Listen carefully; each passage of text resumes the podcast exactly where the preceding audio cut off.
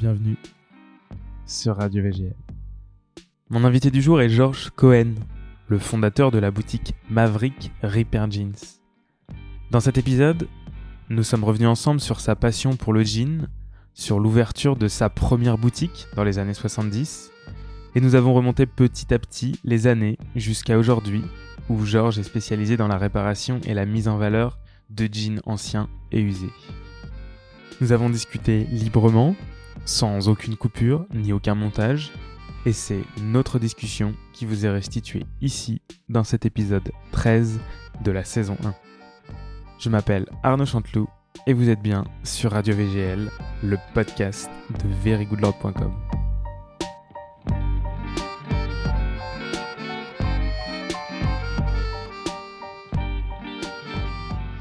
Salut Georges. Bonjour Arnaud. Euh, merci de me recevoir dans ta boutique. Oui. Euh, franchement, c'est génial. C'est un, endroit. euh, bon, je prendrai des photos et je les mettrai sur le site parce avec, que avec plaisir, avec plaisir. c'est un endroit dingue. Donc, tu es Georges Cohen et là, je suis chez Reaper Jeans. Euh, je suis au Kremlin Bicêtre, je suis à Porte d'Italie. Et le nom du magasin, c'est Maverick. Maverick. Oui. Mais, euh, Maverick, euh, pourquoi? Parce que j'ai travaillé avec la société euh, Vanity Fair qui diffusait Wrangler à l'époque. D'accord. Et donc, ce- le, le nom m'avait plu. Et bon, maintenant, ils n'avaient non plus leur activité. Mais, euh, Mais t'as gardé le nom Maverick. Oui, puis. Donc, euh, c'est Maverick Reaper Jeans. Ouais, et, et quelque part, c'est une. euh, Il y a quelque chose derrière. Ouais. C'est- on, va y, parce que- on va y revenir, on va y revenir, je pense.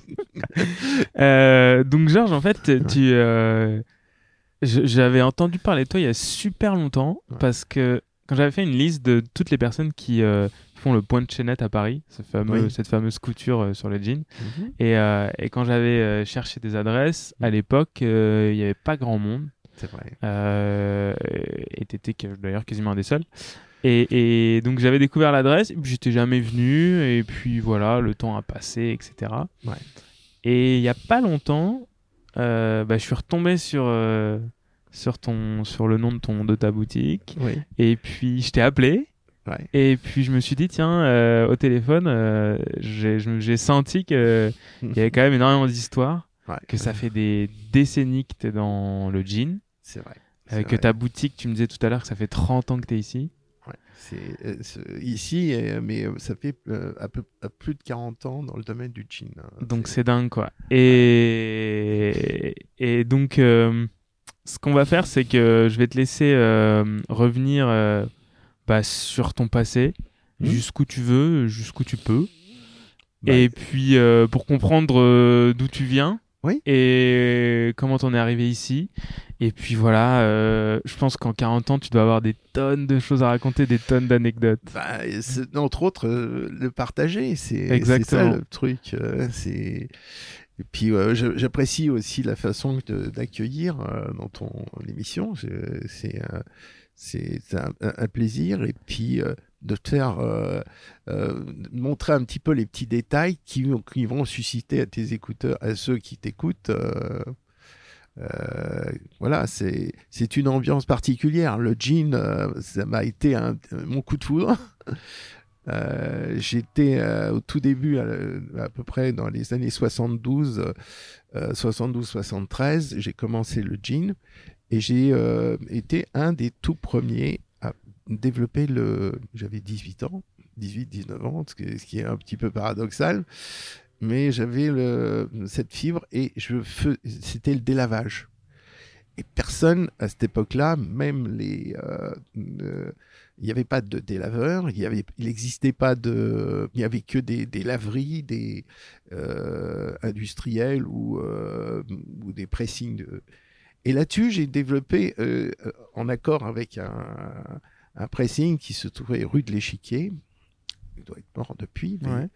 Euh, et puis on avait, on avait commencé à faire les premiers jeans en stoné, l'éclaircissement. Ouais.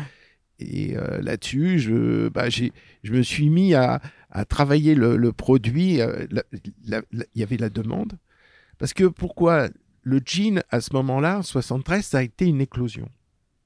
Il faut se rendre Hmm. compte que le jean, c'était une couleur, l'indigo, et une particularité. Il se décompose, il y a une, une euh, particularité dans sa couleur. euh, en, en France, il n'existait qu'en production que du pot de pêche, de la moleskine, euh, des, euh, et un, un jean bleu, entre guillemets, qui avait une, une coloration, ce qu'on appelle color- coloris violine. Donc, euh, bon, on n'avait pas les mêmes attributions, mais à ce moment-là, ça a été un déclencheur dans la couleur. Et on peut dire qu'en 73, ça a été la période rush. Hmm. Euh, j'aurais pu éclater. euh, ouais, parce que euh, c'est une rançon. Et après, les, parce que les, des sociétés comme Levi's, Wrangler, Lee, ils ne sortaient que la couleur brute, Ouais. la couleur bleu foncé. Personne se risquait à, à prendre le, le jean euh, pour lui, le- lui donner. cette- oui, Après, que- après, à l'époque, il y avait peut-être aussi cette, euh, cet état d'esprit qui était d'avoir un produit co- costaud et qu'on faisait vieillir. On n'achetait peut-être pas des choses non, vieillies. Non ce qui s'est passé, c'est que on était vraiment dans quelque chose euh, au niveau industriel. Ouais, C'était une vraie énigme. On ne savait pas comment euh, euh, faire pour, pour obtenir euh, l'éclair- l'éclaircissement. Ouais, donc on Et la pas- technique n'est apparue que réellement en 73, so- euh, fin 73, début 74, où euh, on a utilisé le- la, la pierre ponce D'accord. dans les machines à tambour très, qui ont permis à obtenir des éclaircissements. Donc ça, c'est euh, voilà, c'est un, un moment crucial qui m'a fait rentrer de plein fouet dans le domaine du jean. Et donc toi, avant ça, euh, avant, tes, avant tes 18 ans, tu, tu viens d'où à la base? Bah moi, j'ai, quand j'étais môme, euh, j'étais dans le milieu populaire. J'ai vécu euh, Paris-Centre, euh, Ouais. du côté de Belleville. Euh, pas le Belleville qu'on connaît actuellement, mais c'était différent. Les marchands de quatre saisons, euh, des, des gens, euh, plein d'artisans. Donc, euh, j'ai côtoyé le, le milieu de côté confection, des, des fabricants de chaussures, des, des, tout une, un ensemble très vivant, euh, euh, des ébénistes, des, de la menuiserie. Ça, ça, Un ça Paris d'artisans, quoi. Ah oui, c'était un quartier. Et, et entre autres, c'est ça qui a un petit peu euh, résumé. euh, bah, j'ai eu, bah, quand j'ai quitté l'école jeune, j'ai fait un apprentissage en, dans un atelier où j'ai appris le tissage. T'as quitté l'école à quel âge? Euh, 16-17 ans. ouais. Ouais. Ouais, bah, déjà à l'époque, c'était déjà. Enfin, il y Ouais. avait- Oui, euh, mais euh, bon, euh, euh, et euh, bah, j'avais euh, des connaissances au niveau du dessin, euh, dessin industriel. J'avais euh, voilà un parcours. euh, c'est ça qui était un petit peu mon fer de lance où je m'exprimais. Mais, euh, mais le domaine du jean euh, en lui-même, euh, c'est- j'étais très loin. Ouais. euh, et- mais euh, t'avais jamais porté de jean avant. euh, bah, c'était pas euh, Avant tes- c'était un petit peu voyou à l'époque on n'était pas dans le- Ouais. euh, ça dépend de- du milieu social qu'on était c'était euh, surtout moi j'étais avec des vêtements assez euh, euh, je me, mon père me faisait venir des vêtements d'Angleterre J'habitais, je me, je me- j'étais habillé avec des, des marques Spencer, des, des tweed, du, du Larry Tweed, euh, Ouais. des, des pantalons euh, de super, euh, comment on appelle ça, des hum, qualités terriales, enfin, de, de l'époque, mais euh, qui est vraiment Ouais. de- des, des belles qualités de tissu, des belles flanelles, tout ça. Voilà, j'ai- c'était, c'était mon univers. Et, euh, Et, et- t- et dans ta famille, tu dis que ton père faisait, enfin, achetait des, des vêtements d'Angleterre. oui. C'était, il y avait une culture. Il y Ah avait oui, non, mais on- du vêtement on- ouais, je sais pas. euh, mon père, il, il avait, euh, disons, il était très branché tout ce qui est anglo-saxon. Ouais. Il parlait couramment l'anglais, il avait plusieurs langues. Et entre autres, c'était son métier. Donc, Il la- faisait quoi? Bah, il était guide dans Paris. Ouais, Ah ouais? Donc c'est un autre univers et euh, on avait, euh, disons, euh, donc l'histoire, tout Ah ça, ouais, et tout, connaître, quoi. Ouais, C'est- alors, quelque part, c'est tout, tout ça, c'est un ensemble de choses Mhm. qui, je me suis construit. Hein, c'est un et, et- et là, j'ai dans le domaine du jean, quand c'est apparu, j'ai pris la balle au bon dans, dans cet univers pour faire le, le stonnage et tout ça. Et, et comment t'as. Moi, j'aime. j'aime- Enfin, en fait, c'est plus le. Là, là, là, là, à ce moment-là du, du- du podcast, tu vois, Oui. c'est, c'est le. Le comment qui m'intéresse. C'est comment t'en es arrivé là, tu vois. Genre, comment t'as découvert ton premier jean? À quel moment? Tu t'en souviens? Ou genre, ça a été un choc? C'était à la télé? C'était. C'était Non, non, c'est. euh, j'ai euh, à la télé, il n'y avait pas les publicités comme on connaît. euh, Ouais. Euh, bah, j'ai connu avec une seule chaîne, deuxième, troisième chaîne. Bon, le, jean n'avait pas euh, vraiment le même courant. C'est on le trouvait euh, sur le marché à Montreuil, au, carreau, du Temple. le produit en lui-même, c'était des prix qui tournaient entre 30, 30 francs, 30 à 40 francs de l'époque bon, c'était pas le, produit euh, spécifiquement euh, où c'était la classe ouvrière, c'était le populo qui portait ce genre de produit. Mais il a pris vraiment, euh, vraiment un coup de, disons, côté historique. Ça a été, ça a donné une révolution dans le produit. C'est dans les années 72. Mmh. Il, il y a eu la période des années 60 mais c'est rien à côté dans les années 72-73 euh, où ça a été euh, vraiment une période rush. Tout le monde a été surpris, même des ce qu'on appelle les majors, Levis, Wrangler, tout ça. Euh, j'ai connu Wrangler n'ayant plus un jean en stock ah pendant six mois, tellement que il y avait des ruptures.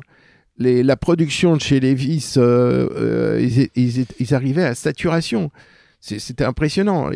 Parce que Levis, euh, euh, à cette époque-là, c'était de la production USA. Il n'y avait pas de euh, production locale. Ça s'est venu que dans les années 80. Donc voilà, c'est c'est des grands moments. J'étais à un moment précis. Clé, ouais, clé. Et donc toi, tu t'es donc tu rentres dans le dans, dans cet univers du jean. Ouais. Et donc tu as 18 ans. Ouais. Et tu décides d'en faire ton métier.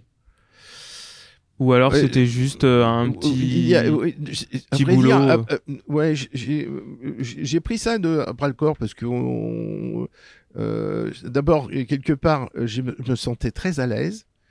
Je voyais que je cotais, j'avais une clientèle qui, qui, montait de plus en plus parce mhm. que toute la clientèle de Saint-Germain, tous les beaux quartiers venaient ici. Euh, spécialement parce que c'était le bouche à il n'y avait pas le système de réseaux sociaux. C'est et puis euh, à l'époque, euh, bon, B7 c'était un endroit populaire, le jean il y en avait un peu, c'était pas et bah, dès que on avait quelque chose de particulier, puis le marché en lui-même était très potentiel parce que on a, ça véhiculait, il n'y avait pas autant de centres commerciaux. Ouais, c'était des, des, petites boutiques, quoi. C'était beaucoup de petites boutiques, mais des boutiques euh, très potentielles. Hein. On mhm. avait euh, tous les marchands de meubles. Euh, un dimanche. ah, tu veux dire au Crémin Bicêtre, il y avait. Ah ouais, ouais, ouais, C'était quelque chose d'assez important. Hein. On était même reconnu au, niveau mondial. C'était, comme tu sais, dans les Michelin, comme les puces de, de Clignancourt. Ah, d'accord il y avait un marché de l'automobile, marché euh, de la brocante shiftier. Les shiftiers, c'était euh, tous ceux qui mettent euh, les, vêtements, comme on retrouve au puces. Comment tu dis les Les shiftiers. Ok. Hein, c'est. C'est la première fois que j'entends ça.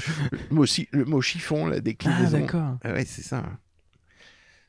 Donc, ok. Et, et, donc, toi, tu t'es installé ici bah, parce que c'était un endroit que, qui était dynamique. Quoi. Dynamique. On a ouvert une première boutique, deuxième boutique. Quand tu dis on c'est mon père. ah, d'accord, ok. il avait arrêté le domaine de, guide, on a travaillé ensemble. Ok. Et comment t'as as enfin, comment as commencé? J'arrive pas à voir comment t'as as commencé comme ça. Tu, genre, t'avais acheté un jean, euh, enfin, t'avais acheté un stock, tu le revendais, tu, ah bah, ou tu te fournissais? ah ben, je me fournissais par les, euh, le euh, directement. J'ai commencé, Levis à, ce moment-là avait très peu de stock et il avait une clientèle un petit peu plus, disons, euh, ciblé. Ouais. Il pouvait pas contenter tout le monde, donc il, euh, était très sélectif. Euh, et là-dessus, c'était c'était des c'était comment on appelle ça quelqu'un ça s'appelait Frankel, la, société Frankel de l'époque. Les distributeurs. Le distributeur qui avait bah, mise depuis l'après-guerre. Donc il contrôlait l'Italie, l'Espagne et, et, la France. Et ils avaient et donc euh, quand ils passaient des ordres sur, euh, sur les États-Unis, ils avaient un temps d'offre qu'ils ne pouvaient pas fournir à tout le monde. Mmh. Donc, euh, bah, à ce moment-là, Wrangler était un petit peu moins connu et j'ai commencé à travailler avec eux. Mais Wrangler n'a pas pu aussi, il a été pris de court. On était dans une période rush. Et toi, donc, t'es es devenu distributeur de Wrangler? J'étais, j'étais, euh, j'étais un des premiers à vendre du Wrangler dans la zone au Kremlin-Bicêtre. Euh, après, il y en a eu d'autres. euh, ça s'est ré- répandu, hein, Ouais. comme beaucoup de choses. euh, C'est, fatal. Surtout dans une période de pointe, euh, dans les 3-4 ans après. Après, ça a été, euh, ça s'est généralisé. Et mais j'ai été quand même euh, pendant X années, enfin dans, dans les années 80, un gros revendeur de jeans euh, dans ces marques-là. J'étais spécialisé sp- surtout dans les produits américains. Ouais. Donc ça, c'est particulier. Il y avait des gens qui étaient euh, vraiment, euh, qui, qui s'ouvraient euh, sur d'autres produits, des, des, des, des maisons comme euh, bon, Big Star, euh, des, des sociétés comme, euh, qu'on appelle ça, euh, Aubert, qui ont, qui- Mhm. je sais pas si tu as entendu parler. Ouais, ouais, Euh, si, si. ouais, je- Et je- je l'ai connu personnellement, on a fait les marchés ensemble, donc j'ai tout un. et, mais euh, il a eu, il a eu une- cette période extraordinaire. Il, a, Ouais. il a monté un, un empire. Il faisait un chiffre d'affaires l'équivalent à l'époque de, de Lévi-Strauss, ce qui est, ce qui n'était pas rien. Ah oui, c'est énorme. Donc, euh, donc euh, tout ce petit monde euh, se côtoyait. Mais et, et là-dessus, euh, bon, j'avais intégré comme j'étais pris dans, dans cet univers, j'ai découvert aussi les. J'ai été aux États-Unis. J'ai fait un peu le tour du monde comme toi. J'étais à Seattle, j'ai fait tout le. J'ai pas encore fait le tour du monde. non, mais Je me balade de temps en temps. ouais. ouais, mais c'est bien. Mais ouais, ça, quand tu t'es passé à, à Vancouver, tout ça, ça Ouais. m'a rappelé des souvenirs. C'est, j'ai, donc je suis euh, et tout ça. euh, moi, j'ai, je suis venu euh, en revenant en France. Ben, j'ai, j'étais un des premiers à porter les duvets, à, à faire venir, à prendre. Il y, avait- il y avait les périodes des bottes. Mhm. Euh, je sais pas si tu as entendu parler les, euh, les bottes mexicaines. Il y a tout. Ah ouais, de la, de la Santiago, quoi. De la... Santiago. Alors ça aussi, j'ai eu cette période-là, j'avais un, un- un- un plus grand magasin.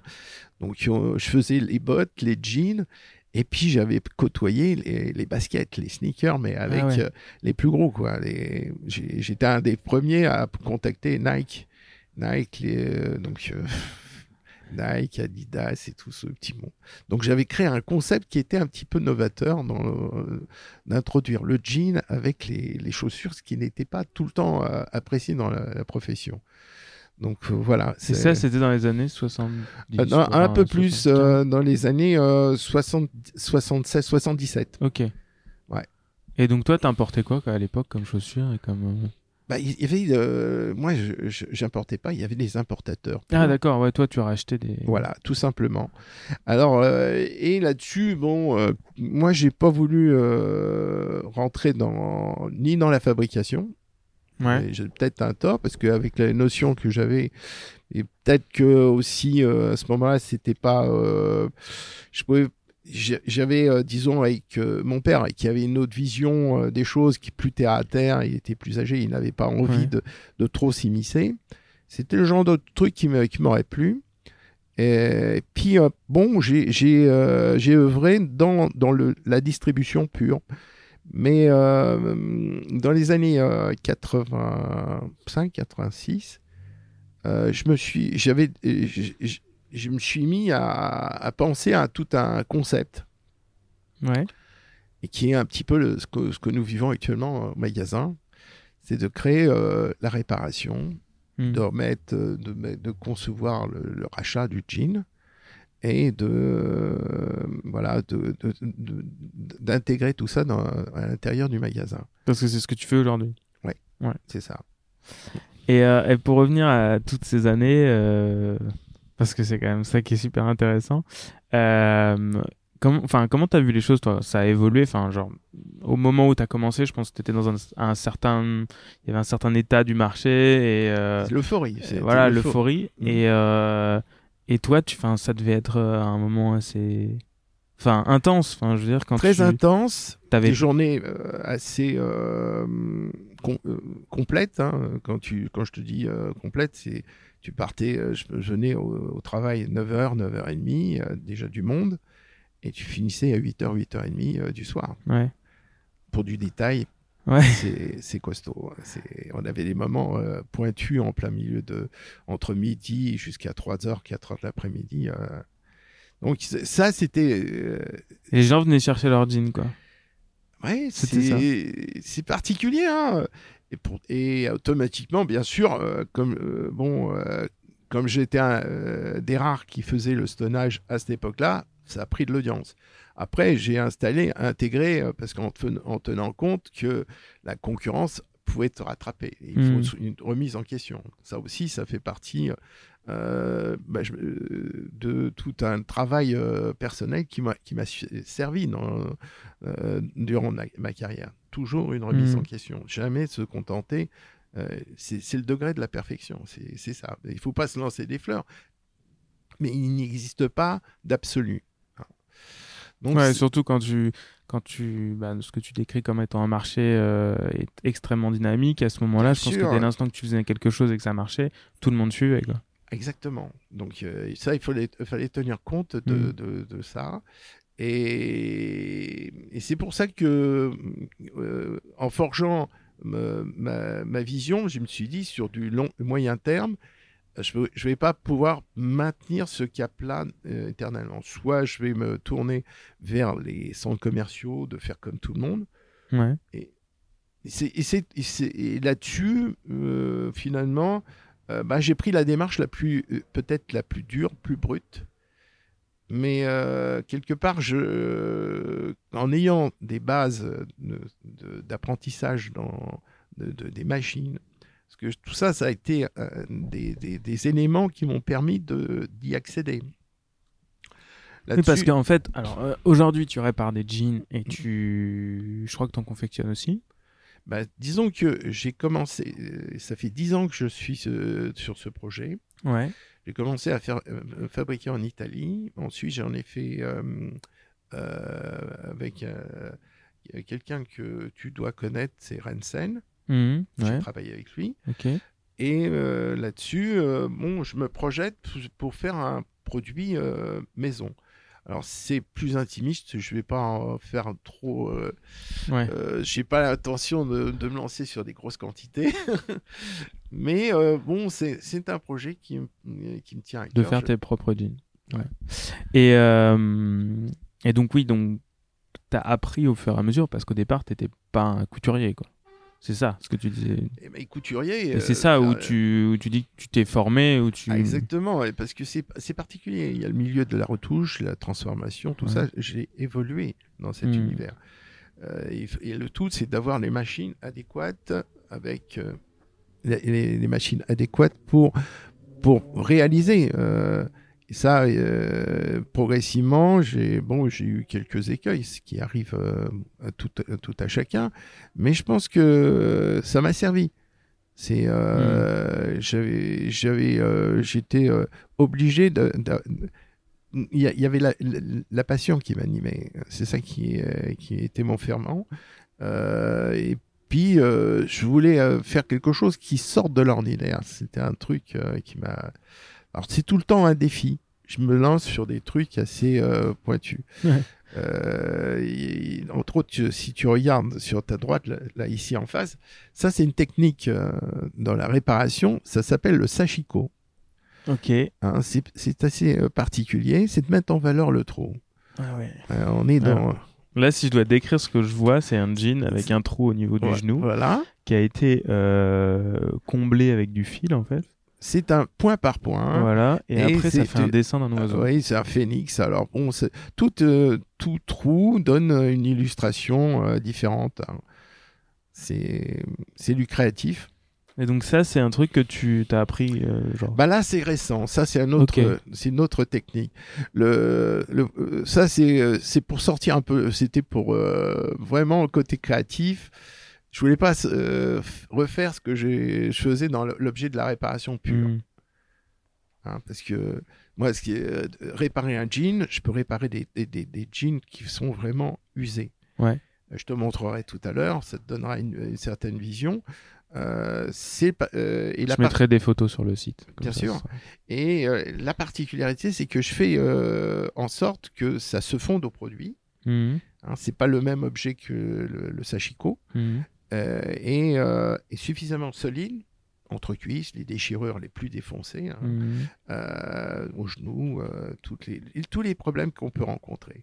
Les fonds de poche, quand ils sont morts, je peux les changer, les réparer. Tout ça, ça a été des étapes. Ça s'est pas euh, construit comme ça. en- Ouais, bah ouais, j'imagine. Parce qu'au au départ, donc, tu avais, ces deux boutiques avec. euh, À l'époque, oui, sur l'avenue qui monte vers l'hôpital Ok, et qui j'ai réuni en une seule. d'accord. hein. donc, on Qui avait était où à l'époque? Avenue Eugène Thomas. Ok. Maintenant, c'est un photographe. Bon, euh, mais, mais disons que maintenant, à choisir, je préfère être où je suis. Je préfère être où je suis. Je suis sur vraiment le grand axe, Ouais, la bah ouais. 7, et euh, proche de, de la ligne, euh, bah, la ligne 7. Et je vais avoir la ligne 14 en. euh, Ouais, il y a du passage ici. ah, il va y avoir du passage. Et comment ça a évolué quand tu. Toi, tu as vu l'évolution de, de- bah, du milieu du jean, forcément, depuis le moment où tu as commencé, où il y avait ce gros boom, où tu avais deux boutiques. Et après, comment ça a évolué? Comment ça. Comment Bah, tu ça s'est- sais, il y De a- manière historique, et, et, euh, je pense que tu dois avoir euh, des anecdotes Oui, là-dessus. c'est- pas, c'est pas un long fleuve tranquille. euh, Le, le commerce, l'activité, il y a toujours des moments où Ouais. il faut savoir euh, se remettre en question. Ouais. Ça, ça, c'est très important. Et heureusement que quelque part, j'avais vraiment des bases euh, qui ont permis de, de perdurer l'histoire. Et donc, ce que j'ai fait euh, moi-même par mes propres moyens, euh, c'est pas donné à tout le monde. je J'en suis conscient.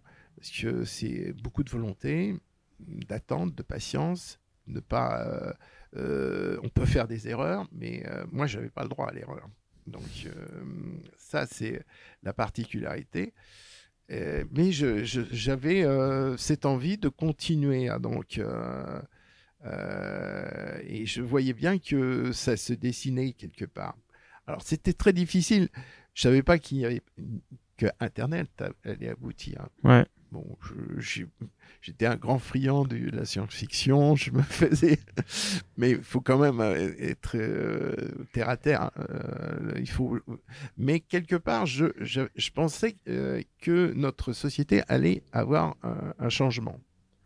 Alors, euh, comment ça allait se produire Je sais pas. Je, euh, et c'est évident. À l'époque, c'était pas. euh, Ah non, c'était un- c'est deux mondes. hein. C'est, euh, je veux dire. euh, surtout toi qui étais dans la dans la confection, enfin du moins dans le dans le produit, dans le pas dans la confection, mais dans, dans la vente de, de, de vêtements. Oui. Enfin, je veux dire, t'es dans ton dans ta boutique, dans ton bouclard tous les jours. euh, oui, tu imagines tu- pas tu que euh, oui.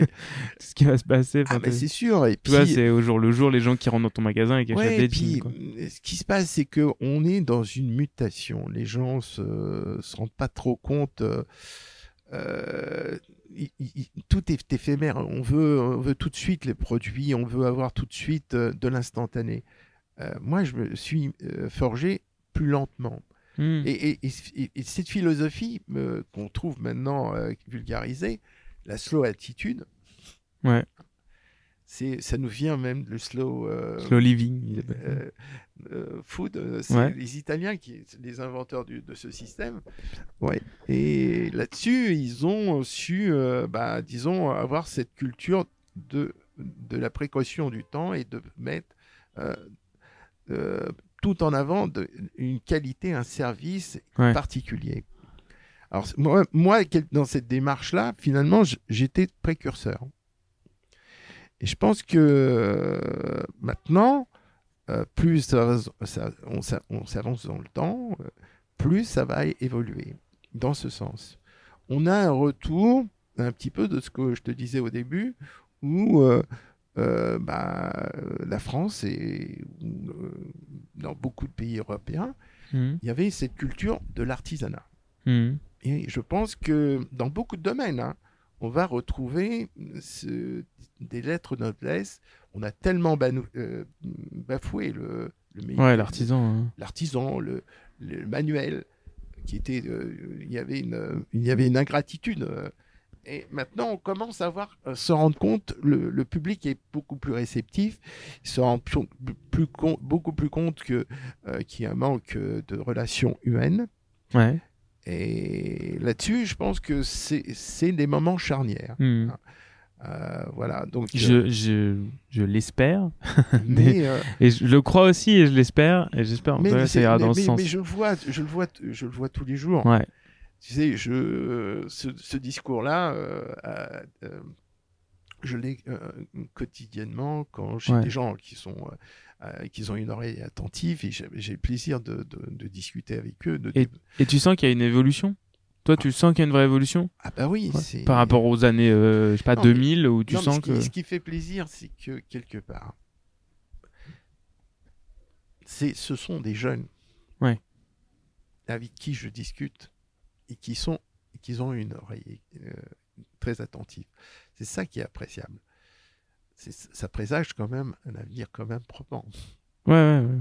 Alors, je dis pas que c'est la masse. Je- une résultat. euh, je, je suis que sur un micro-marché. Euh, je- un micro-marché. Faut, faut vraiment que tu mettes ton micro proche de la oui, bouche.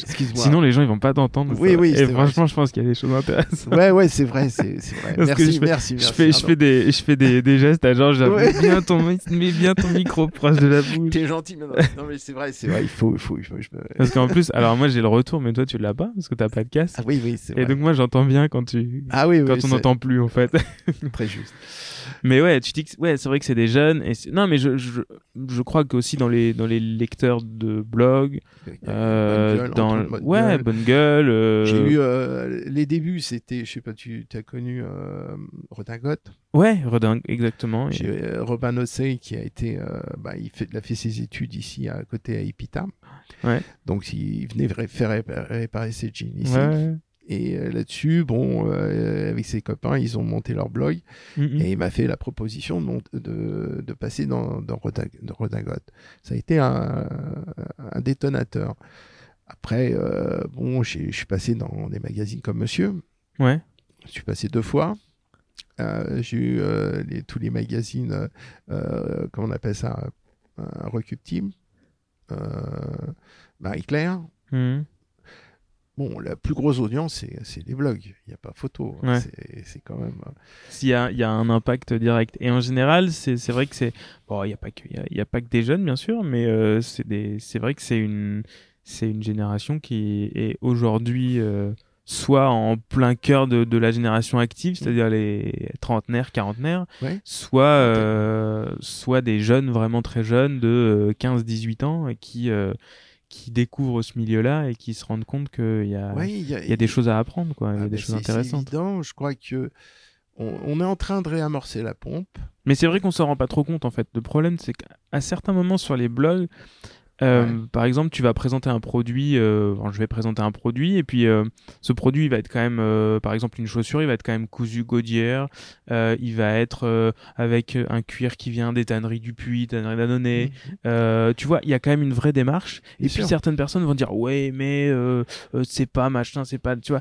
Mais on parle quand même d'un produit qui, qui a une qualité de finition et de, de sourcing de matière qui est fabriqué en, en Europe, qui est quand même extrêmement haute, tu vois. Et aujourd'hui, j'ai l'impression, tu vois, il faut quand même euh, se rendre compte que le, la, la masse, le volume du marché, il est dans l'industrialisation, dans la fabrication en Inde, dans le plastique et, euh, et dans Non, le cuir et- euh, et dégoûtant. Moi, quoi, moi, je vois. te donne la phase du déroulement, comment ça s'est passé en si, Ouais, en- je dis ça en si peu de temps parce que je n'ai pas, pas l'impression que ça a été.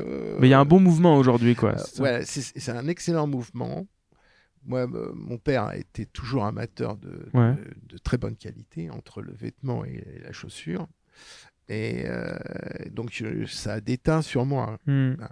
Il, est- il a même, euh, quand il était jeune, travaillé dans le milieu de la chaussure. Donc, euh, le cousu Goodyear, le cousu norvégien, tout ça. euh. Mais euh, ce qui se passe, c'est que le consommateur a été, euh, euh, comment on appelle ça, on lui a mis un plateau d'argent. On lui a fait croire que tout allait faire, se produire avec de la qualité et au meilleur prix. Là-dessus, c'est un monde d'illusions. On a perdu notre âme, Ouais. aussi bien les vendeurs que les, les consommateurs. Maintenant, il faut raisonner. Il faut mettre de l'ordre. Hmm. C'est plus dur, c'est facile de détruire, c'est plus dur de reconstruire. Mais je trouve que l'effort en vaut la chandelle. Il est évident que euh, c'est pas perdre son temps. Euh, on, euh, ce qui se faisait antérieurement euh, illustre bien que quand on a envie de se faire plaisir, il faut mettre les, faut, faut, faut mettre les moyens appropriés. Il n'y a rien, il n'y a pas de, il n'y a pas d'autre solution. Mais quelque part, c'est valorisateur de, de, porter quelque chose qui sort de l'ordinaire. Mmh, mmh. Et qui est fabriqué de manière relativement artisanale. Après, je dis pas qu'il faut tout coudre à la main, mais c'est vrai relativement artisanal. Il y a tout un ensemble. Et surtout de prendre le temps de créer des belles matières, des beaux produits. Il y a tout un ensemble. L'environnement a considérablement changé. On a tout bafoué. C'est, Et ça, toi, tu l'as vu au fur et à mesure ah du ben temps oui, mais, attends, moi, Parce que je, pense qu'au début, au à... début 70, euh, la qualité du jean, elle devait être euh, assez bonne. quoi. Bah, on était sur de véritables matières ouais. des 14, 11. Euh, après, progressivement, on s'est rendu. Il y a eu. Tu disais des 14 14, 11. Ouais, okay, c'est ouais. le poids du jean. euh, d'une toile de jean qui est assez solide. Bon, c'est un bon compromis. Hein. Ouais. Mais euh... Je crois que je porte un 14 aujourd'hui en plus, tu vois. Oui, c'est ça. Et c'est très. Bah, après, ça dépend de la, de la matière. Ça, c'est un... bon, euh, très agréable, quoi. C'est voilà, pas... c'est le jean moyen. Après, on rentre dans des extrêmes. Soit on oui. prend trop fin. Du enfin, 20 ou du, ou du 10, quoi. ouais, du 10, du 8. Euh, ouais. Bon, c'est une affaire de goût. Euh, mais tant mieux. Mais à l'époque, c'était ça. C'était du, c'était du 14. Ah ouais, ouais. Et tu sentais un. Il y avait une qualité qui était. Euh... Ah oui, c'était majeur. On, on avait quelque on chose. transigeait pas, quoi. Ah non, non, c'était euh, vraiment l'optique. Alors, euh, tu avais euh, la particularité de Wrangler. Ça Mm. aussi, il faut, faut se savoir. Wrangler, au niveau histoire, il faisait un sergé, comme Levis. D'ailleurs, euh, si tu reprends euh, antérieurement la production de chez Wrangler, avant 47, euh, ils avaient une production qui était la copie de, du 501. Même Mm. ils avaient l'arcuvette, ce qui est assez paradoxal si tu regardes attentivement. Ensuite, euh, si tu euh, mais ils mettaient vraiment du 14 d'épaisseur. Mm -hmm. Lee euh, aussi avait vraiment une très très belle toile. Alors les particularités, ces trois majors avaient une c'est une étude personnelle, mm -hmm. mais j'ai pris des ouvrages qui m'ont conforté. Là-dessus, Wrangler faisait un tissage, il a modifié son, son style de, cou de, de couture, de, de, de, conception du pantalon. Mm -hmm. Il a mis des doubles coutures intérieures et extérieures pour les jambes. Et il, il a fait, ils ont fait en sorte, de, dans le tissu, dans le tissage, au lieu de faire un sergé, ils ont fait du broken twill. -hmm. Je ne sais pas si tu, tu situes le broken twill. Bah, je situe le broken twill, mais tu peux nous l'expliquer parce que je pense que tout le monde ne le situe pas. Alors, broken twill, ça, ça, ça, vient un peu dans, dans un tissage très serré. Euh, non pas dans un sens. Euh, parce que, ouais, il y a, y a, le left hand, le right hand. Oui, et le broken, c'est le... le ça, non, mais c'est l'inversé. Mais, mais, mais, le broken twill a une particularité. Dans le, il y a une particularité où, on, on, on, si on le regarde de plus près, c'est un tissage comme pour un vêtement euh, euh, pour, le, pour concevoir dans, dans les métiers, les, les, le, le, le l'aristoïde. Ouais. On, on, on, a un, un, un ensemble de, de, d'un tissage qui s'est mélangé. Il n'a pas de donne... sens, quoi. Ouais. Et la particularité, c'est très, très solide. Mm. C'est, euh, c'est l'un des vêtements. Moi, je, à l'époque, quand je vendais le, le Wrangler, à tel point, je vendais ça aux carleurs. Ah ouais. Les, ceux qui faisaient les, ouais. les pavés, même. à tel point que c'est très résistant. Ouais, ceux qui mettent Après, les genoux 14, par terre. À cette époque-là, avec euh, en, en, broken twill, c'est hyper solide. Mm. Trop solide. En plus, ça tourne pas, ça, enfin, ça vrille peu. Peu, ouais. et euh, c'est un confort max. Ouais. Parce que moi, j'ai porté beaucoup de Wrangler euh, à l'époque. c'est un. euh, alors maintenant, euh, les produits ont un petit peu baissé euh, par la nouvelle production qu'ils qu'ils ont remis en mouvement. Bon, ça c'est Wrangler. Levis, c'est son euh, le, le, right hand. Le, Lee avait aussi une particularité dans son dans, dans, dans le sergé. Ouais. Euh, donc ce qui faisait que chacun quand ils passaient une commande aussi bien chez Burlington, des, gros, des grosses productions ou la société euh, Conmill qui fournissait les tissus, euh, ils avaient chacun des identifications. Entre autres, l'époque où il y a eu les lisières, chacun avait ses couleurs. Mhm. C'était vraiment des marques précises. Donc, euh, et Wrangler avait vraiment la main mise sur le Broken Twill. Ouais, c'était leur. euh, Ah ouais. Bien sûr, euh, là-dessus, ils ont fait leur propre campagne et ce qui était matérialisé sur le rodéo. Ouais. C'était le côté euh, emblématique de Wrangler pendant, même actuellement. hmm.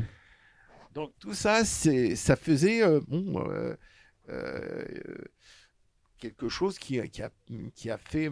Ce sont des, des gens qui ont, qui ont su euh, maîtriser le, le, le- le jean depuis jusqu'à nos jours. Et ce qui nous manque actuellement, c'est vraiment, le, le- disons, euh, un- une authenticité. Alors, euh, c'est le consommateur qui, qui est un petit peu le pourvoyeur. C'est pas le, spécialement le. Et, et tu. euh, Là, il y a, y a eu la dernière. Enfin, il y a Conmill qui a fermé aux États-Unis. Oui. Et pour toi, c'est pas un peu un coup de un coup d'arrêt à tout ça? Moi, je trouve que c'est assez, assez paradoxal. Les Américains savent utiliser le phénomène d'un échec ou de la fermeture Ouais. pour rebondir, pour faire quelque chose du marketing derrière. Mhm. Il se trouve que des sociétés, je ne euh, suis pas dans le secret des dieux, hein, Mhm. là, mais je vois des sociétés comme Gustin, des, plein de gens dans, dans la produ- euh, qui, qui sortent leur production Made in USA, ils arrivent quand même à avoir des stocks en disant, euh, même chez Gap, euh, faire des publicités en disant c'est le- les dernières productions, il nous reste. Ils ont combien de stocks euh, Pendant un an, ils ont un stock de. ils en ont ça. produit pendant co- combien de temps? C'est- On peut se poser des questions. Ouais. À mon avis, c'est un usage aussi marketing. Un peu marketing. Ouais. Ça, ils sa- savent les faire. hein. Ça, Là-dessus, il faut, c'est à double tranchant. Mais après, ils vont perdre un peu leur. Enfin, tu penses qu'ils réouvriront un jour? Je pense que c'est toujours un truc d'actualité. Euh, si tu, tu regardes Greensboro, c'est en Caroline du Nord. Ouais. Euh, c'est un endroit où il y a, il y a tout un vivier. euh, où, euh, je sais pas si tu es au courant, mais tu regardes au plus proche, c'est, ils, ont, c'est- ils ont gardé un musée relatant le, tout le, le passé de Conmill. Et Mhm. là-dessus, ils ont fait aussi euh, une, euh, une université. Université du jean. Oui. Ah ouais il, y a- il faut bien se rendre compte, si tu regardes attentivement, euh, les designers, des gens qui ont un- une, euh, qui, qui sortent de ces, euh, qui, sortent de ces endroits, ont tout de suite des débouchés à travers le monde. Hmm. Et euh, il y a aussi euh, en Europe, on retrouve euh, ce même chose. Je sais pas, tu, tu suis un petit peu l'actualité, mais Amsterdam, Mhm. ils, sont, ils ont aussi des trucs de pointe. Il y a un côté universitaire. Ouais. Donc tout ça, c'est c'est les deux seuls au monde qui ont vraiment une connaissance. Ce qui est dommage. Euh, je discute des fois avec des stylistes, des gens qui ont... euh, le, le jean est gal- galvaudé. Il n'y a pas vraiment une... euh, en, en France, ça peut aussi susciter, à, dis- à travers notre discussion, peut-être des gens qui, ont, qui, vont, qui vont illustrer l'avenir. Bah après, il y a quelques personnes qui, à mon sens, illustrent un peu l'avenir. Euh, en France, euh, t'as euh,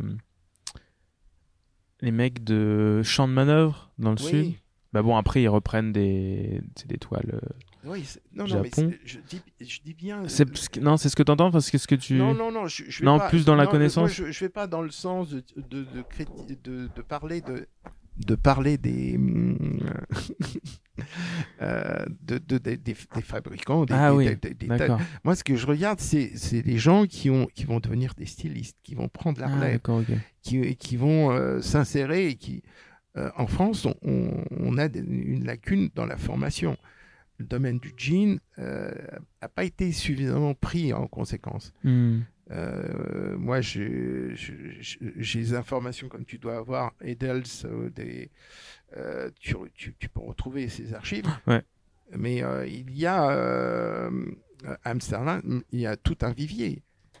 Il y a Hmm. les créateurs. Il y a vraiment quelque chose qui, qui bouge depuis une dizaine d'années. Et une- puis, et puis au Japon aussi. Le Japon, ils sont hors normes. non, euh, on- on- euh, finalement, euh, pour t'illustrer, euh, dans les années 80, quand nous étions au ralenti de notre activité, c'est un petit peu ce qui s'est passé pour les vis aussi, il faut remettre ça en question. Euh, tu retrouves ça, ce- le côté historique, en 1980, les vis étaient en difficulté. Ouais, donc toi, il y a eu, euh, y a eu le rush de, le- l'explosion des années 70. Oui, Ok. Et ensuite, après, en, même toi, dans ton activité, Bien sûr, on a, on- on a senti quand même un contre-coup. il y il avait, il y avait, y avait, c'est- euh, il y avait un passage euh, où euh, Lévis, et ça, ça a été un, un coup de boutoir parce qu'on avait Lévis, Loïs, Loïs qui était euh, Ah aussi oui. très, très important. Euh, si ce n'est plus fort que Lévis dans les années fin 70. Ouais. Euh, mais euh, bon, il n'a pas su aussi euh, répondre à la demande. Loïs était fabricant de tissus, Tisséa, et il fabriquait à Valence le, tissu. Une excellente qualité, il mettait le meilleur produit. Ça a eu la conquête à travers le monde. Ils avaient une coupe qui était très appréciée. Et bah, Lévis, ça, là-dessus, il était un petit peu en décalage. Donc, dans les années 80, il lui fallait un côté dé- euh, déterminant. Et là-dessus, ils ont mis le paquet. Publicité, coupe. Ils ont pris la coupe de Loïs. Ils ont abandonné le selvage. Ah ouais. Ils ont, été ils, ils- ils ont beaucoup plus rationnels. Ouais. Il a fallu mettre. Ils ont été à bons, plat. quoi. Ils ont tout mis à plat et. Et ils ont raisonné, c'est ça qui va fonctionner. Ouais. Là-dessus, ils se sont pas, en- ils sont pas rentrés dans l'ambiguïté. Ouais. Ils se sont dit bon, il y a de la distribution, de la grande distribution. Ils en veulent. Il y a eu des marchés parallèles, des marchés dans tous les sens. Ça a fonctionné. Mais ils avaient quand même leur 501 qui était. euh, C'est ça. Ça a été, un- euh, c'est une reconquête, mais alors ça Ouais. leur a donné une amplitude sur 20 ans. Euh, tout le monde en a plus ou moins profité, mais euh, bon, ça, ça assis le produit euh, pour euh, des lustres. hmm. C'était le fer de lance. Alors maintenant, c'est une autre adaptation, c'est notre, notre, notre politique, mais euh, voilà, ça c'est un moment crucial. On était dans un temps mort. Hein, Et, et à ce moment-là, il y a eu. Tu me parles de marques. C'est vrai que ce que je connais, enfin qu'on a. Moi, je pense que j'ai plus connu la fin de ces marques. Euh, Loïs, euh, Aubert. euh, Pour moi, c'était un peu des marques qui étaient des marques de des, des sous-marques aujourd'hui. Enfin, dans les années 90-2000. Euh, disons que Euh, C'était un peu la fin de leur vie, j'ai l'impression, à ces marques-là. Elles n'ont pas réussi. Dans- à- euh, euh, euh, Aubert euh, bon, euh, a su adroitement de, de, de pérenniser son. Enfin, il a, Ouais. il a revendu euh, son, euh, sa société à la société euh, euh, La Fuma.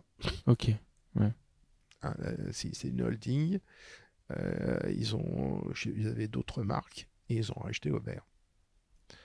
Et euh, et il y a eu plein de marques en fait qui se sont créées à ce moment-là, dans les années 70-80, Ah oui, oui, euh, bien sûr, bien sûr. et qui n'existent plus aujourd'hui.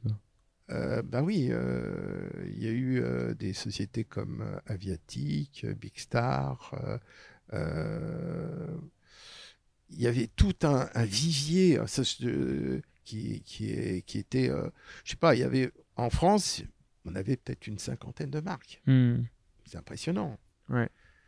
Euh, donc, euh, et ce qui était formidable, c'est que quand on allait au SEM, le salon du prêt-à-porter qui avait lieu tous les six mois, il y avait une ambiance extraordinaire. C'était la fête. C'était, c'est un spectacle. À celui-là qui euh, mettrait, mettait en avant des stands, euh, mais euh, je- quand je te dis, oh, c'est, impressionnant. Hmm.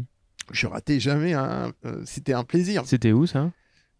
Euh, Port de Versailles. Porte de Versailles. ouais. Et c'était euh, vraiment, euh, quand je te dis, il y avait du monde, ça venait de- du, du monde entier. Mhm. Il y avait une ambiance extraordinaire. Ça, pendant 20 ans, euh, c'était la fête. hein. C'est ce qui nous manque. Il nous manque euh, des, euh, dans ce- de ressusciter un petit peu le côté. alors, bien sûr, le marché du jean était beaucoup plus conséquent qu'il n'est actuellement. Mais, Conséquent, tu dis? Oui, conséquent. Pour toi, c'est. Oui, oui, parce que. Pour donner une idée. euh, Après, il était peut-être moins gros, mais en tout cas, il était plus en part, il était peut-être plus important. Le jean était, Ouais. euh, oui, euh, il, avait, euh, il était beaucoup plus fort en vente. Ah Qui, maintenant, il faut bien savoir dans les chiffres, Mhm. les grandes marques représentent 10% du marché. Mhm. Tout le reste, c'est tout un ensemble de d'imbroglio. Alors, euh, c'est le produit qui est bas de gamme euh, jusqu'au voilà. Ouais. Donc, euh, ils- n'arrivent pas à passer au-dessus de, de 10%. C'est là le, le truc. Mais et même dans la période euh, rush. Donc, euh, pour te dire que c'est pas si facile de, de- Et alors, quand on a le produit de niche d'une qualité produit japonais et japonaise, c'est vraiment très, très Ouais, bah là, oui, c'est minuscule. alors donc, euh, alors bien sûr, la reconquête se, se fera, et, mais il faut qu'il y ait des, un environnement euh, de, susciter l'envie. Mhm. Et je pense que c'est, euh, y a des, euh, dans cette trajectoire, on, on peut re- retrouver, renouer le fil euh, en, en ayant euh, des interlocuteurs comme des médias, des, des- des relations plus, euh, plus quotidiennes Mhm. Sur, euh, sur le domaine du jean, euh, des reportages. Il est quand même dingue euh, quand, quand on voit la planète bleue, je ne sais pas si en mémoire, c'est passé il y a une dizaine d'années sur euh, France 5. Euh, c'est quand même, ça illustrait bien le jean à cette époque-là, mais il a besoin d'être visité. Des, des- Quand on voit même le domaine de la presse spécifique japonaise, ça n'a rien à voir. Ouais. Dans beaucoup de domaines, mais entre autres le jean, euh, c'est assez révélateur. Ouais, bien sûr. Les prises de photos, le- les détails, c'est euh, la marche à suivre, c'est tout un déroulement. Il faut susciter l'envie. Et tu croises des. Pour revenir aux, aux Japonais, parce qu'on les aime bien quand même, les Japonais. Ils sont quand même. Oui, ils bien sont sûr. quand même- Bah oui, ils sont quand même dynamiques sur le domaine du jean. Ah bah, le- D'ailleurs, c'est un jean japonais que j'ai sur moi. Euh, comment tu. Comment tu les as, enfin, tu les as vus arriver, toi? Tu, Alors il y a une. di- tu connais l'histoire? Moi, j'ai eu. euh, moi, j'ai travaillé le produit en tant que tel dans la fripe que la zone commerciale, quoi. Les années Mm. 80, 90, 2000, Ouais. voilà, euh, 2010. euh. Mais euh, me lancer dans les. Pour, pour vraiment ces puristes, c'est un truc vraiment très compliqué. C'est avec des détails. Et puis, à des prix. euh, Ouais. On peut, on peut pas manipuler ça. C'est- trop restreint. Mais je les ai côtoyés Ouais. quand j'avais une pépite, euh, je- j'avais tout de suite un numéro de téléphone. J'ai Ouais. j'ai proposé ça à un qui était à Marché Malik, je sais pas tu. Ouais. Donc il était friand, il avait sa clientèle. C'était qui? Oh, je sais plus son nom. C'est. Ouais. Enfin, il, était va, passé, il, était passé comme ça et il m'avait laissé euh, en sachant si tu trouves un, un jean euh, de euh, et j'en- ai j'ai vendu un jean je- je- c'est- qu'il a dû euh, vendre beaucoup plus cher que moi mais mais je, je suis pas je Ouais, suis- ça a pas été. euh, c'est pas c'est pas ma voie c'est j'ai j'ai voulu profiler dans un autre univers Ouais. la réparation mon mon truc perso Ouais. Et toi, c'était plus de, du jean. euh, Toi, c'était surtout les années 80-90, quoi. Voilà. Et le jean. euh, le, le jean courant le jean courant, ouais, pas le... qui maintenant passe dans le vintage Ouais, Parce bah ouais. le trouve difficilement. On le trouve difficilement. Les- Ouais, bah La femme euh, recherche la taille haute, Ouais, l'homme aussi, de plus en plus. oui. Enfin, en tout cas. euh, Voilà. Et je- donc, je- euh, quelque et les coupes un peu plus larges aussi. Et euh, même si on n'est pas sur du salvage, on, a, euh, on est sur des vraies valeurs de, de 14, euh, ce qui n'est Ouais. pas négligeable. Voilà, c'est. Et, et toi, par rapport au salvage, comment t'as vu cette disparition de. Alors, Ouais. la disparition du salvage, ce que t'en penses, et euh, la réapparition du salvage euh, Bah, je vais te dire récemment. Enfin, récemment. je- là, franchement, pour quelqu'un qui, euh, je- qui a quand même une certaine expérience, j'ai passé le, le cap sans m'en rendre compte. Je Ouais. vendais le produit et euh, l'attachement du salvage, ça m'a jamais marqué. Ah ouais. J'ai pas mémoire de, de, de, de, de, ça. Alors, euh, c'est uniquement à partir des années euh, 83 que ça a flashé. Ouais. Déjà, euh, là-dessus, euh, mes, potes qui étaient au puce, avec les cours, ils étaient déjà branchés là-dessus. Mais euh, ça ça m'a pas fait tilt. Et même quand on, quand je voyais ça, je voyais ça de haut, je me disais, après tout, c'est c'est pas aussi négociable quand on arrive à des montants faramineux comme ça. Ouais. Donc j'ai pas œuvré là-dedans, ça m'a pas vraiment. Et en termes de qualité de denim, c'était pas. Le- la qualité du jean, euh, après j'en ai j'en ai eu, Euh, j'ai côtoyé, Ouais. j'ai vu. Mais euh, bon, euh, ça. Non, parce que c'est bien de rentrer là-dedans, tu vois, dans ce sujet, parce que Oui. c'est un sujet qui est super intéressant par rapport à, à ce qu'on en a fait aujourd'hui, tu vois. De dire, euh, pendant, pendant un moment, bon, c'était le salvage, le salvage, le salvage, et puis, enfin, du, du moins sur les blogs, genre les, là, les cinq dernières Mm. années, euh, Alors, les même huit dernières années, on a fait que de parler de ça, tu vois. Ouais, oui. Sauf qu'à un moment, il faut, tu vois, remettre les choses dans leur contexte et dire un bon jean n'est pas forcément un jean salvage, ok Et, euh, et pourquoi Et voilà, et ça peut. Déjà, et c'est ça euh, qui est intéressant. dans la structure, dans la structure du jean, euh, si donc, prend, en prenant un- déjà un 14, on a quelque chose qui, qui a un bon maintien. La particularité des tissus japonais, c'est qu'ils ont un savoir-faire. Euh, ce savoir-faire, ça vient d'une façon ancestrale.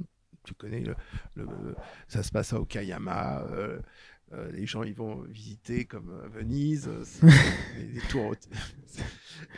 Là-dessus, euh, Ah, c'est- marrant parce que j'ai un jean dont le l'odonyme vient. Donc c'est- Mais c'est très confortable. non, non, c'est de la très belle toile, le tissage. Là, on t'entend plus. Euh, le- c'est- tu n'es plus dans la boîte. C'est un sport. Ah, c'est un sport. Il Mais, faut euh, ajuster le micro à chaque fois Ouais, ouais, je vais, je vais essayer de. de tenir. Mais euh, ouais, c'est quelque Ah, d'ailleurs, il faudrait que j'aille visiter ça. comme Ouais, c'est- maintenant il- on- on- tu peux avoir des, des voyages Paris. Des euh, tours Cayenne. opérateurs. euh. Ouais, bien sûr. Ah, J'ai des clients qui me racontent. Je, je- C'est vrai. je Ah, t'assure, c'est euh. Alors il y a il y en a certains qui, qui utilisent Internet pour se faire livrer des produits, d'accord? Ouais, bien sûr. Mais euh, le, le nombre de gens qui vont euh, à Okayama, c'est impressionnant. hein, c'est euh, ils savent que. Mais le produit en lui-même, c'est ce savoir-faire de l'indigo. Ouais. Et ça, euh, tu le retrouves, Motaro, comment ils, ils cultivent son. Mhm. Parce que l'indigo, faut se ra- enfin, il faut expliquer. Pour... Enfin, pour certaines personnes qui ne savent pas, c'est que à la base c'est une plante. Euh, c'est une plante qui est verte. C'est des grandes feuilles. Ça ressemble à des, Une pas, des- fougère. Ouais, une sorte de fougère. Je sais pas. C'est un... voilà, et qui est qui est coupée, qui est macérée. Ouais. Et ensuite, après, on trempe le tissu à l'intérieur Mhm. et ça fait du bleu. Voilà. Voilà. Bon, c'est c'est pas. mis dans des jars. Voilà, dans les et, grandes jarres. et- et, euh, un- ils, ils mettent ça en fonction du temps. Ouais. Temps passé, Exactement. macéré, donne la profondeur du bleu. Mm, mm. Et c'est vrai qu'ils ont un- une expertise là-dessus, mais je crois que le tissu, euh, enfin qu'au Japon c'était déjà quelque chose qui était euh, assez traditionnel, l'indigo. Je crois que c'est pas venu uniquement avec le jean. Ah non, donc, euh, le kimono était Ouais. imprégné. Les, dans les tenues d'arts martiaux, tu regarderas, c'est Ouais. pas que le blanc, c'est la couleur Ouais. dominante, le bleu. Donc, euh, quelque part, ça leur parle. Et ils ont su assez manœuvrer le côté traditionnel avec euh, le, le monde moderne. la- Ouais, ouais, avec les- donc tout ça, cette alliance, et, et- et c'est assez prodigieux. Dans les années 80, je reviens sur. euh, Ah, Tu peux revenir autant que tu veux, il n'y a pas de problème. les années 80. Moi, j'aime bien voyager dans le temps. ça, ça. Dans les années 80, il s'est passé une chose, c'est que Levis, en abandonnant le salvage, derrière, bah, la production de Code 1000, ils se sont retrouvés avec des machines qui n'avaient plus de sens. Mhm. Ils ont vendu les machines, et là-dessus, non contents de ça, les, tout de suite, les Japonais ont saisi l'opportunité. Mais ils ont attaqué sur tous les domaines, aussi bien la collection, les machines. Ils ont mis euh, des sociétés comme Toyota, c'est Ouais. euh, dérivé de Toyota. Ouais. Nous avons- il y a Seiko, il y a euh, qui fabrique les machines.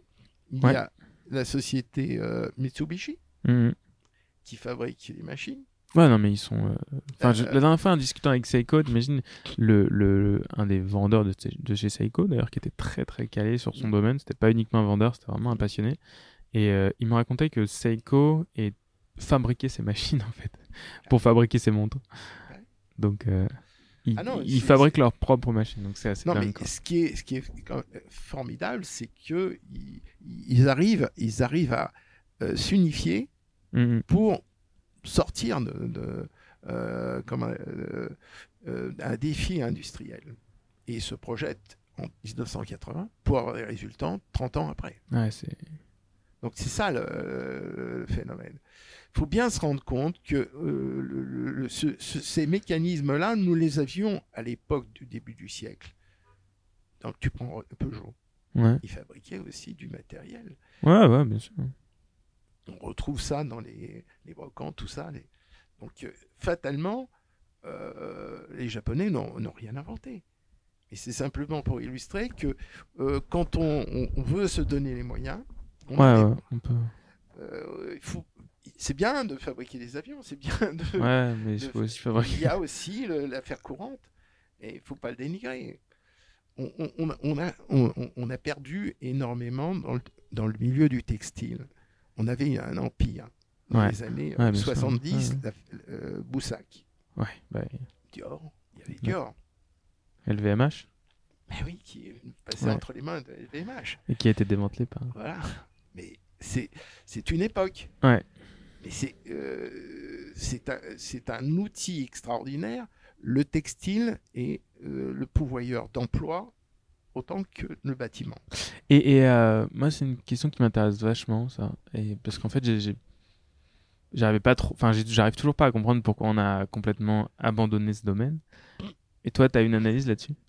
Savoir pourquoi, dans les Non, années des choix, 70, 80, 90 surtout, euh, tout a disparu. Pourquoi ce, ce- l'État, je pense, parce que pour le coup, quand tu regardes ce qui se passe en Italie, euh, Oui. tu vois que c'est pas du tout le cas. Et en plus, l'État bon, a- et les régions ont largement euh, sponsorisé, aidé, et voilà, et, et fait en sorte que le domaine du, du vêtement perdure et de la confection perdure. Et donc, c'est aussi pour ça que le Made in Italy est, est reconnu et pas forcément ultra cher, euh, comme peut l'être le Made in France. Ouais. Et pourquoi, pourquoi le- le- l'État et pourquoi le, Ça, c'est une, une les corporations ont fait qu'on a, on a tout, on a tout bazardé Ouais, et on a tout liquidé C'était, euh, tout, tout, tout ça vient de qu'on a sous-évalué. Le, la- on a sous-évalué le, le- comment on appelle ça, tout ce qui n'était pas technologie, qui ne rentrait pas dans le milieu scientifique, Hmm. qui était un petit peu ce qu'on parle, le premier propos, c'est-à-dire de tous les métiers manuels, Ouais. déconsidérés. On a fait vraiment une fracture. On a préféré casser pour partir sur autre chose. Alors, je ne dis pas que nous avons des têtes pensantes, qui, enfin, je veux dire, des, des grandes écoles centrales, centrales, euh, des, des, des- des grandes, des grandes écoles qui, ont, qui fourmillent pour. euh, mais euh, au plus profond, on s'est démembré. Ouais. On a perdu vraiment euh, quelque chose qui était important. On t'entend plus, Georges. Ah. Georges, je ne t'entends plus. oui, tu- Bon, je suis trop loin on va, ouais, on va, ouais, on va, euh, on va reprendre la technique du micro. D'accord. Et euh, donc le micro doit être près de la bouche. Faut que je m'accroche ici. Ouais, faut que tu te l'accroches. non, parce que sinon je t'entends vraiment pas. Ouais, Mais- je- Et j'ai vraiment envie de t'entendre. Ouais, donc tu, ouais, et, et pour le coup, il n'y a pas d'explication. euh, Enfin, pff, Non, il y a, on a voulu en fait faire euh, de, des volonté. ingénieurs et pas forcément des. Voilà, c'est ça. On a voulu euh, impunément de, en disant il n'y a pas de rentabilité. euh, là-dessus, euh, ils, ont, ils ont préféré s'attaquer sur la technologie, Hmm. entre autres, bon, tout un univers qui, est, qui, est, qui sortait du contexte des ingénieurs, d'avoir des. Et puis tout le reste a, bah, a été sacrifié. Voilà. Ouais, c'est assez dramatique. voilà. Donc, si, euh, si aujourd'hui, par exemple, on devait ne plus importer de jeans, qui saurait les faire en France? C'est- il y a une production. euh, Il y a, comment on appelle ça? Il y a euh, Venise de. de- Ouais, atelier de la euh, Venise de- normande, je crois. oui, AVN. qui travaille avec un- une, une entreprise qui, euh, qui fait les vêtements de travail. Ouais. Alors ça, c'est une, une illustration. C'est il y a il y a des tas de Il y a aussi Atelier Tufferie. Tufferie. ah oui TU, Tufferie oui Ouais. oui euh, ou Maison Tufferie ou euh, oui oui c'est ça. dans le sud. Mais bon euh, euh, il y, a, y, a, il y a aussi euh, 1083. Ouais, hmm, ouais. Exactement. Ouais, Je prends quelques notes comme ça, après je le mets dans l'article. bien sûr. Et euh, qu'est-ce que je vais dire? Ouais, bon, euh, il y, a- il y a quelques, il y a Atelier de Nîmes. Mhm. Et bon, tout ça, c'est mineur par rapport euh, au gisement, mais bon, on est sur un truc de niche, faut, faut, faut bien le rendre compte. La reconquête, ça se fait pas comme ça. Ouais, ça se fait pas en, en 5 ans, quoi. C'est- difficile. On vient de très loin. Euh, Il y, a, il y a une première approche. Déjà, c'est ce qu'on pose les jalons, c'est que pourquoi, euh, pourquoi on en est là? Hmm. Ça, c'est déjà. Et quelles seront les choses à venir? À mon avis, euh, on a intérêt de se, ré- de se réveiller. Ça, c'est parce qu'il y a de la concurrence, il y a des tas de gens qui commencent à bouger. On voit l'Angleterre, il Mhm. y a plein d'ateliers qui se montent. Donc ça, c'est c'est intéressant. Dans le jean? Oui. Ah ouais. Ouais, oui. Dans, le- dans le domaine du jean, il y a des petits. euh, euh, dans l'objet de la réparation, ça commence à se développer. C'est tant mieux, c'est Mm. c'est un plus. On a besoin de trouver, euh, euh, ce, comment on appelle ça, voir fle- refleurir un petit peu le- cette, cette ambiance. Et, mais là-dessus, je pense que, bon, il faut, faut, faut raison donner, il faut prendre du temps Hmm. c'est une culture, ça se met. euh, euh, les choses viennent doucement. Regarde le bio, euh, il y a quelques années, c'était pas si évident, mais puis maintenant, ça, ça s'est Ouais. généralisé. On prend conscience, et mais tout ceci va contribuer à le, le- le- le vêtement. À mon avis, il faut le prendre sur le, le thème de c'est sociologique. Ouais. Ouais, c'est extrêmement sociologique. ouais. Ça joue sur un, un ensemble de choses. Et c'est aussi pour ça que la question m'intéresse. Mm. Et la question me, me travaille. me dire- vraiment, mais vraiment de me dire, mais euh, c'est parce que je suis français déjà, Euh, et parce que je vois euh, ce qui se passe euh, dans dans d'autres pays et euh, bah, notamment au Japon. Mais bon, les Japonais, voilà, ont cette cette détermination et cette cette rigueur qui fait qu'ils sont très efficaces. En tout cas, de ce que je vois, quoi, et très passionnés et jusqu'au boutiste. Et dans le vêtement, c'est d'autant plus Mm. euh, visible parce qu'en fait, ils ont aussi un. Comment dire C'est pas un pouvoir d'achat, mais ils ont une intention d'achat qui est quand même beaucoup plus forte que qu'en France. Mais ce qui Et, est- ils, mettent énormément d'argent, en fait, dans leur. Mais ce qui est paradoxal, c'est que quand même, quand tu regardes au plus profond, le japonais, il n'est pas propriétaire, il est locataire. Mhm. Donc c'est quand même important pour le, le, le budget de chacun. Ouais, bah ouais. Donc euh, quelque part, sacrifier une partie euh, non négligeable dans des jeans qui, euh, euh, qui est aussi pointu, alors qu'il pourrait acheter un Uniqlo ou pourrait acheter... des- euh, c'est quand même paradoxal. Ouais, après, ils ont un. Je pense qu'ils ont un cœur de. Ils ont un cœur d'avoir des, des produits, de beaux produits. Et pas uniquement euh, visuellement, mais aussi intrinsèquement dans, le, dans la matière, dans la conception, dans l'histoire, dans, euh, Oui, oui, oui, bien sûr. dans la démarche. Enfin, c'est même Bien juste une démarche, quoi, parce que il y a certaines démarches qui sont, euh, quand on voit Real McCoy, des choses comme ça, Mais qui sont. tout, tout est... Ce qui leur Alors là, je t'entends pas. ce qui leur parle, Ouais. ce qui leur parle, c'est que quand on voit euh, ces générations qui, ont, euh, qui, qui apprécient euh, les très belles choses, des, ne serait que les sacs, les sacs euh, Hermès, le, cette ambiance du luxe, ils sont très portés sur, sur, sur le, la qualité, le soin. Donc, c'est- une autre façon de, de- de concevoir. Le, le- ils n'ont pas le, ils, vont pas regarder à, à la dépense, même en ayant des, des budgets très serrés.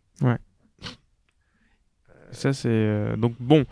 Voilà, c'est c'est pour ça que ça me ça m'intrigue de me dire de me dire ouais pourquoi euh, de manière euh, sociologique on a euh, on a décidé nous en France de, de... enfin je pense qu'on a il y, a- il y a pas que il y a pas que le domaine de la confection mais il doit y a- de la confection mais il y a aussi tout le domaine de de l'artisanat euh, qui a été largement euh, largement oublié et j'en suis d'ailleurs un un des acteurs parce que j'ai 30 ans enfin 31 ans et j'ai fait des études de droit et et pour le coup, j'aurais très bien pu faire des études de, j'en sais rien, de maçonnerie, de plomberie ou de, Ouais. de, de couture ou d'autres choses, quoi. Et pour, mais ça n'était même pas une, une discussion. Enfin, je veux dire. euh, Ouais. Et je parle pas de mes parents parce que mes parents ont été, étaient- toujours été très euh, portés sur l'artisanat. Ma mère me disait toujours, mais tu ferais mieux de faire plombier, donc elle, elle a toujours été.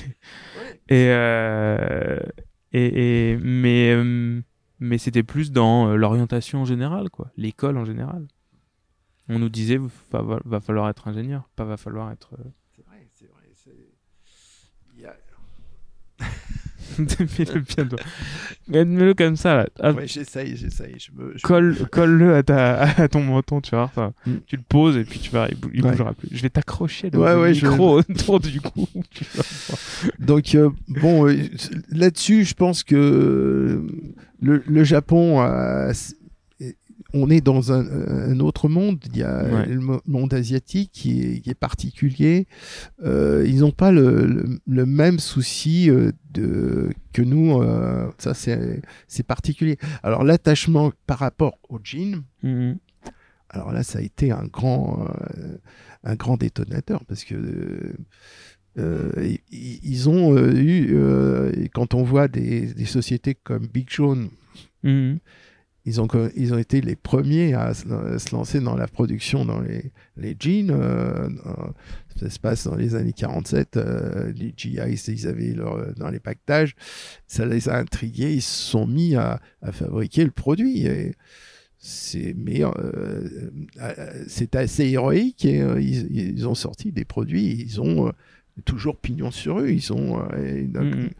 ils ont toujours cette audience. Même si c'est des toutes petites, euh, toutes petites parts de marché, ça reste des, Ouais. des sociétés qui sont toujours là. Quoi. Ah, ils sont toujours là. Ils ont. euh, ah, c'est ça qui est paradoxal parce que nous ici en Europe, des sociétés qui ont, tu vois par exemple, la société Mustang. Euh, ça ne dit rien, mais il était la société Mustang à la base, euh, les fondateurs ont euh, été euh, agents de Lévi-Strauss. Ouais.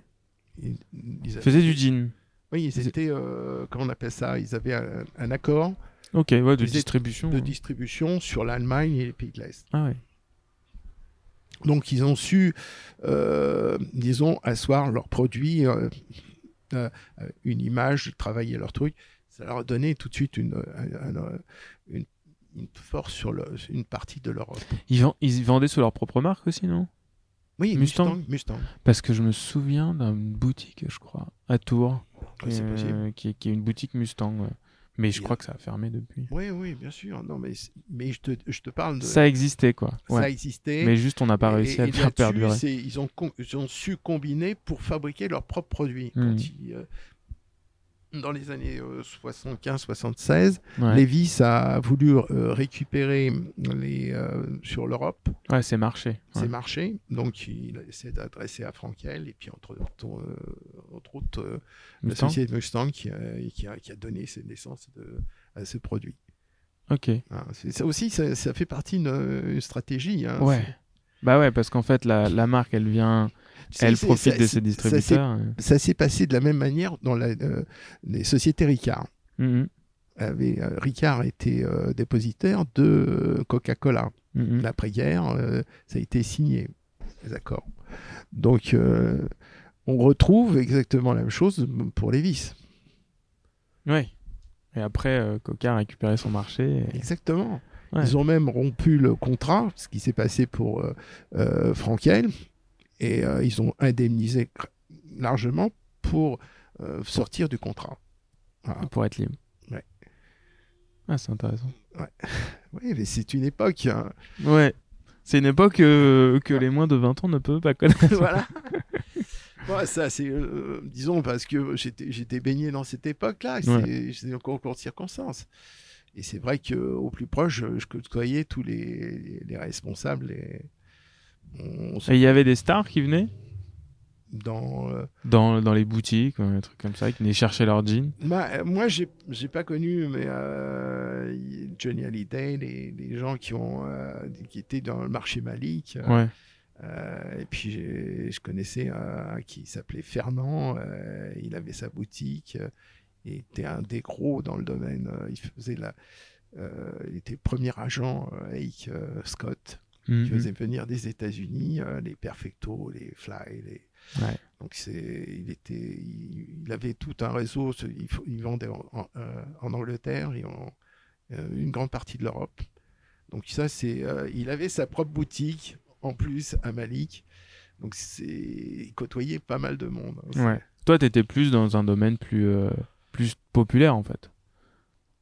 J'étais, euh, j'étais dans Tu vendais à tout le monde, quoi. C'était pas. Ouais, on avait, on- on, euh, les puces avaient ce côté un petit peu euh, honorifique. On se, euh, des gens qui ont, euh, comme- Johnny Hallyday ou tout le milieu de euh, Eddie Mitchell.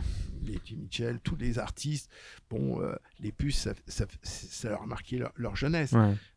Euh, ici, on n'avait pas la même, la même ambiance. C'était un peu plus classique. Euh, bon, mais on, on- on touchait quand même à avoir une- vraiment une clientèle euh, très intéressante. hein. Il y avait un potentiel. Et On se, re- on se retrouvait à tel point dans les petits bistrots, Ouais. belle musette, sous les tonnelles, une ambiance un peu comme Montmartre. Ouais.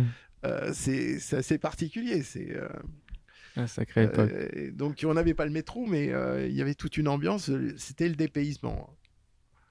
Et euh, alors là, bon, autour de moi, il y a, il y a- il y a, je sais pas combien de centaines de jeans. Ouais.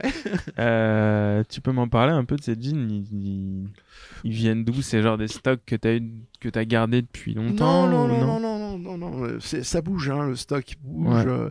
Je travaille la fripe. Ok. le- la, la- la clientèle, se, quand on appelle ça, me revend. Ouais. Euh, on fait une déduction, troc. Voilà, c'est ça, c'est le tablier C'est un tablier en. en jean, ouais, en jean selvage. selvage. Ouais, donc tu, tu... on t'apporte des jeans. Ouais. Tu les répares ou alors tu troques des jeans contre d'autres. Exactement. tu- Et puis il y a une partie qui, euh, qui correspond, euh, disons, un peu le rebut, qui que tu retrouves euh, dehors. Ouais. Et là-dessus, bah, elle me sert aussi comme potentiel pour faire de la réparation. Ouais. Donc euh, il y a un recyclage euh, dans cette En totalité. permanence. En fait, t'es euh, t'es très, euh, t'es très green. T'es très vert euh, dans ta démarche. Oui. Non, mais c'est vrai. Que je, je, je, je- au plus profond, euh, rien ne se perd, tout se transforme. Tu, tu vends plus de, tu vends plus de neuf. Ouais, euh, pratiquement plus. hein, Ouais. Pratiquement plus. C'est euh, moi euh, l'élément de base, c'est euh, mon ma formule et l'objet de la réparation, c'est euh, primordial. Ouais. Après, euh, je veux sortir un petit peu du, du sentier en, en faisant euh, mon propre produit, mais le temps qu'il faut, quoi. Ouais. Voilà, c'est Et, et pour parler de ce produit, on peut en parler? Oui. Ouais. Euh, c'est un jean classique, c'est un 5 poches. c'est un sac poche, c'est un- comme le- la coupe Rennes. Je Ouais. sais pas si tu, tu vois. là. Ouais, je vois. Voilà. C'est cette euh, forme. Ok. Ouais, C'est- ok. C'est un compromis d'un- d'une poche comme Dior. Ok. Euh, c'est assez euh, bon. Et tu, euh, tu utilises quoi comme tissu? Ça va être du collect. Ok. Donc ça va être un. Il y a, il y a du slope dedans. C'est un- c'est une épaisseur, une petite grosseur dans le, dans le tissu qui lui donne une, une caractéristique. Mhm. C'est un left hand. Ok. Je te montrerai si. Ouais, bah ouais. euh, j'ai passé, j'ai passé la commande du, du, du- du rouleau de tissu. Ah ouais. Et puis, euh, bon, je fais ça, à la- à la- je vais sortir, disons, 3-4 tailles dans des coupes. Et puis, euh, comme je fais aussi la transformation, je peux l'adapter, le jean. Ouais. Et c'est pas toi qui les fabrique Si, c'est toi qui les fabrique ici? maison. maison, Ok. ouais. Maison, ouais. Donc là, derrière, là, ce que je vois derrière, c'est là où tu les fabriques. Voilà, c'est exactement entre l'objet de la réparation et voilà, c'est tout est fait maison. Et donc, tu as quand même euh, un certain savoir-faire de, de patronage, etc.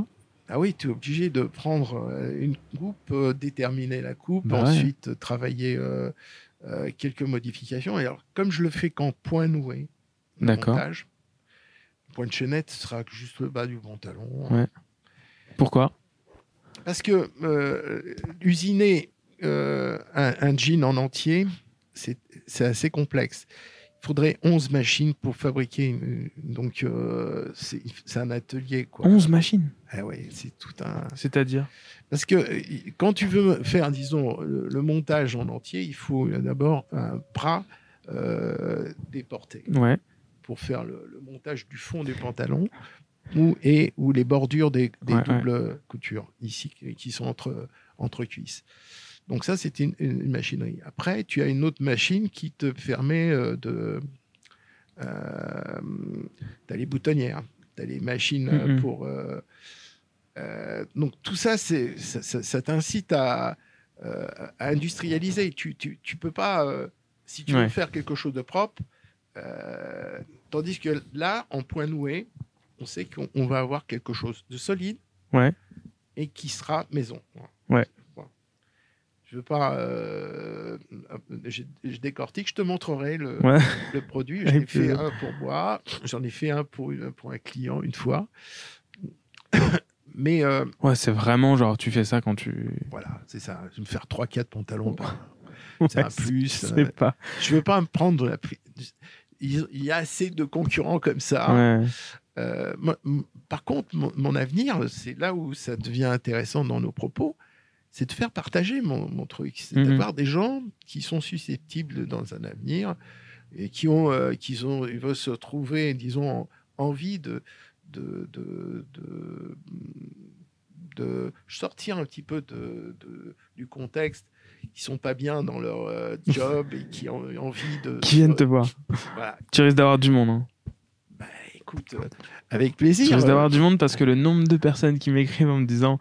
euh, il y en a vraiment beaucoup? Enfin, pour le coup, il y en a vraiment beaucoup qui m'écrivent mais- en me disant Waouh, ça me donne tellement envie, les podcasts, Ouais. euh, d'entreprendre. Ou, euh, tu vois, quand tu as des gens passionnés, qui ont une histoire, etc. Bien euh, sûr, bien sûr. Euh, je pense à Nicolas Barbier de Drapeau Noir qui a vraiment euh, donné envie à beaucoup de monde parce qu'en fait Nicolas Barbier Mm. il était avocat ouais. Hein, donc moi j'ai fait des études de droit aussi donc j'ai un peu un Oui. peu le même parcours mais lui était avocat il a il a été avocat il a vraiment pratiqué ensuite il a ouvert un, un bar et puis ensuite il, il a revendu son bar et puis il a créé une marque de vêtements Voilà. et, ça, et donc forcément ça crée- ça donne des envies tu vois c'est ce que je vois parce que euh, moi je discute beaucoup. J'ai le plaisir de- de- d'évoquer comme ça des.